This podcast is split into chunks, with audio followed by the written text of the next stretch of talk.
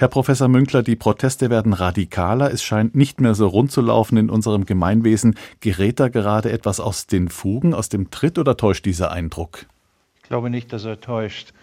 Das Regierungshandeln, das sicher ungeschickt ist, das ist etwas Kurzfristiges. Da hätte man auch manches anders und geschickter machen können. Aber strukturell zeigen sich drei Punkte. Erstens verschärfte Verteilungskämpfe bei denen Nullsummenspiele ins Spiel gekommen sind. Früher konnte die Politik es relativ häufig als Win-Win-Situation darstellen, also Kompromisse herstellen, bei denen alle Beteiligten in irgendeiner Weise gewannen.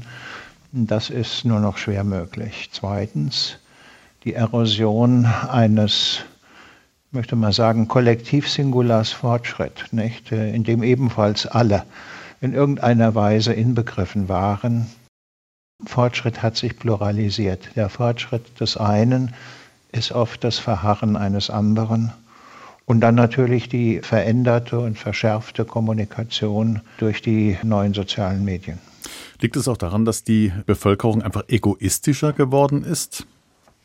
Naja gut, ich meine, in dem Maße, in dem sich Verteilungskonflikte verschärfen, ist es sehr viel schwieriger, an Gemeinwohlvorstellungen oder den Gemeinsinn zu appellieren, weil ja klar ist, so einfach ist das nicht, gemeinsam zusammen die Lage zu verbessern.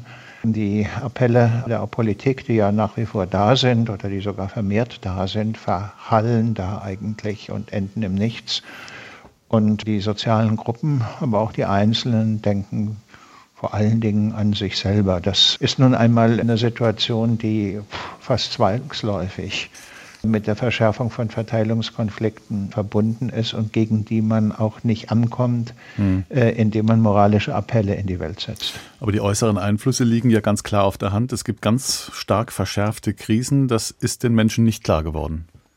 Das ist den Leuten zum Teil nicht klar, würde ich sagen. Jedenfalls was innere Entwicklungen anbetrifft. Andererseits ist es einigen auch ziemlich klar, weswegen sie darauf reagieren, auf diese Krisensituationen, indem sie sehr viel mehr ihre eigenen Interessen bespielen und in den Vordergrund stellen und dazu ist zu sagen, das ist ja nicht nur der Ukraine-Krieg und seinem Gefolge die Veränderung der Energiepreise, sondern es war vorher schon die Pandemie und davor war es die Finanzkrise und also Worst Cases wie Trump und Brexit. Und man hat irgendwie seit einem Jahrzehnt und mehr das Gefühl, dass die früheren Verhältnisse, in denen man mit Grund davon ausgehen konnte, dass sich alles schon irgendwie zum Guten entwickeln werde, dass die vorbei sind und dass wir von einem schlimmen Fall, Worst Case, in den nächsten taumeln. Hm. Wir erinnern uns ja auch sogar vor Corona gab es schon die Rufe, Merkel muss weg. In der letzten Regierung zementiert sich da seit einer gewissen Zeit eine Art Fundamentalopposition bei uns, eine,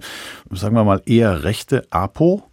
Ja, das ist keine, keine schlechte Formulierung, rechte APO, also zu sagen, das Gehen auf die Straße. Nicht das Streiten um die beste Lösung, sondern Fundamentalopposition oder gar die Vorstellung von einem Systemsturz, der Begriff des Systems als Kurzbezeichnung des äh, freiheitlich-demokratischen Verfassungsstaats ist ja auch zunehmend von diesen Kreisen ins Gespräch gebracht worden. Das kommt sicherlich hinzu. Man kann sagen, wenn die Entwicklung, die politische Entwicklung der 50er Jahre darin bestand, dass eine Reihe kleinerer Parteien, die rechts und links darum wimmelten, von äh, den großen Parteien, zumal CDU und SPD, aber auch von der FDP aufgesaugt worden sind, sodass daraus zunächst einmal ein Drei-Parteien-System mit einer beachtlichen Stabilität entstanden ist, so sind wir jetzt ja in gewisser Hinsicht schon seit längerem in einem umgekehrten Prozess mhm. einer zunehmenden Ausdifferenzierung des Parteiensystems das Regieren schwieriger macht